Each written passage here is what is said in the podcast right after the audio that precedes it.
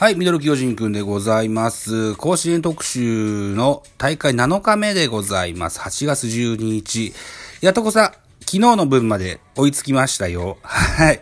ということで、振り返りからやっていきたいと思います。一つよろしくお願いいたします。えー、8月12日金曜日の大会7日目、まず1戦目。岩手県代表の一関学院対大分代表の明豊学園のゲーム。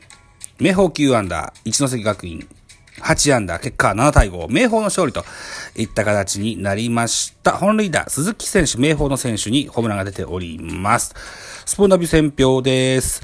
明豊が逆転勝利で3回戦進出を決めた。明豊は3対4で迎えた7回表、竹下のタイムリーなどで2点を奪い、ゲームをひっくり返す直後に同点を許すも、9回に牧野のタイムリーなどで2点を挙げて、えー勝ち越しに成功した。敗れた一関学院は中盤までゲームを優位に進めるもあと一歩及ばなかったというスポナビの選評でございました。えー、っと、打ち合いのシーソーゲームだったんですよね。うん。で、ネット甲子園の情報をじゃあ差し込みましょう。えー、煽りましたよ。今回もね、えー、強力打線、毒蜂軍団、一関学院登場といったような歌い文句でですね、1回戦で名投手、京都国際、森下選手を撃破したこの打線に注目ですといったお話でしたね。えー、あとね、そうか、ホームランも打ったんだ。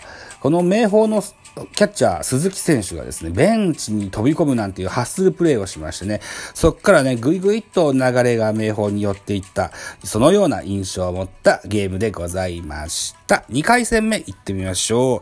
愛知県代表、愛工大名電高校、2年連続14回目の出場となっております。えー、対戦相手は青森県代表の八戸学院高生の、と一戦でございました。高生12アンダー名電、13アンダー5対6、10回裏サヨナラ勝利で愛工大名電高校の勝利となりました。これまたうちのゲームだったんですよね。えーっと、愛工大名電を触れてました、えー、ネット甲子園では、休止してしまったチームメイトを思って合言葉を作ったと。えー勝ち、登れ、えー頂点へと。で、登れっていう字がね、亡くなったチームメイトの方のお名前だったと。急性心不全って言ってたかな。うん、なんですってね。うん、なので、えー空に手を合わせるっていうね、えー、愛工大名電の選手たちがあ印象的に映ったゲームでございました。えー、八戸学院構成の方はですね、佐藤選手がランニングホームランをかましております。そう。ホームランのこと言わなかったね。八戸学院佐藤選手にホームラン出ました。これランニングホームランでした。うん。で、このゲーム、先ほども申し上げましたように、10回のサヨナラ勝利で、名電が勝ったんですけどね、英語で打たれた背番号13の投手、トミー選手、グラウンドで立ち上がれないぐらいショックを受けたみたいですけども、宿舎に戻ったあたりはね、えー、後からは、えー、とても明るい、晴れやかな表情を見せてくれたのが印象的でした。はい。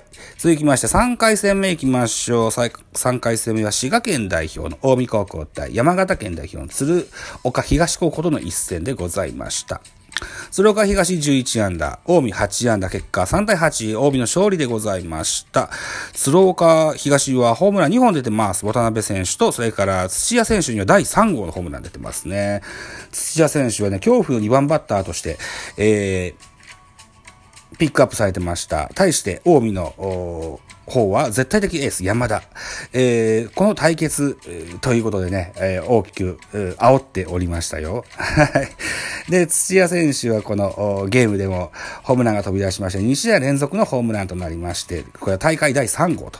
うん、いった形になってます。えー、対する山田投手はですね、12奪三振、えー9回149球投げまして、被安11奪三振、12フォアボール1、2レッドボールの3失点と、熱投でしたね。はい。えー、頑張ったピッチャーだったと思います。はい。というような、あネット甲子園ではこの二人の煽りの特集だったですね。うん。4回戦目でございます。奈良県代表の天理高校、5年ぶり29回目の出場でございました。え、対して、えー、長崎、海星高校、この一戦でございます。海星10アンダー、天理8アンダー、4対2、海星の勝利となりました。えー、スポナビ戦表海星高校が3回戦進出を決めた海星は初回、ワンアウトラナー3塁から丸本のタイムリーで先制する直後に同点とされるも2回表に川内の2点タイムリーで、えー、が飛び出し勝ち越し成功した。投げては先発向井が8回途中に失点のコートを敗れた天理は再三チャンスを生かしきれなかったといったようなスポナビの戦表でした。た。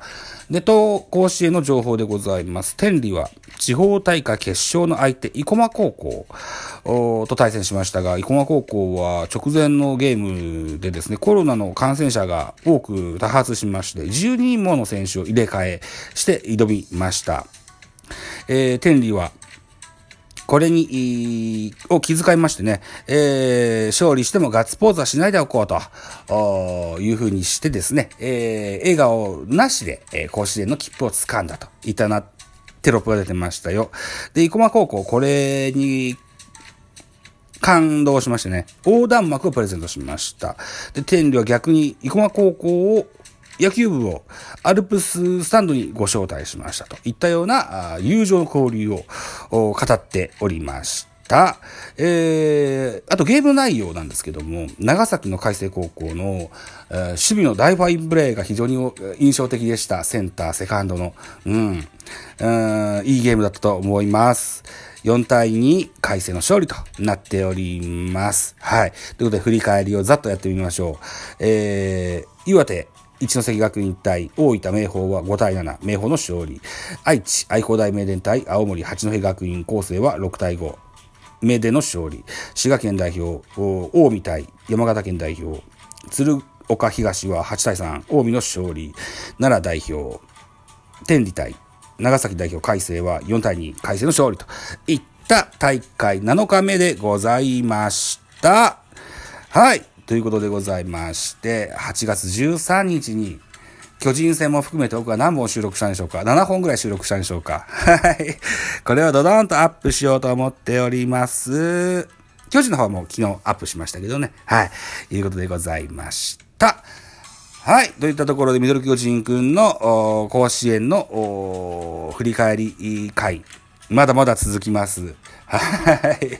えー、甲子園大会まだまだ続きますからね。えー、ただ8月13日、今日のゲームの振り返りは、えー、今日中のアップができません。えー、本日の夕方から私、妻の実家に遊びに行くもんですから、はい。また、8月14日にですね、13日と14日分の振り返りをまとめてやってみようかなというふうに思っておりますが、今そのように思ってますが、さあ、当日できるかどうかは、当日になってみないとわかりません。はい、といったような回でございました。ご清聴ありがとうございました。バイチャ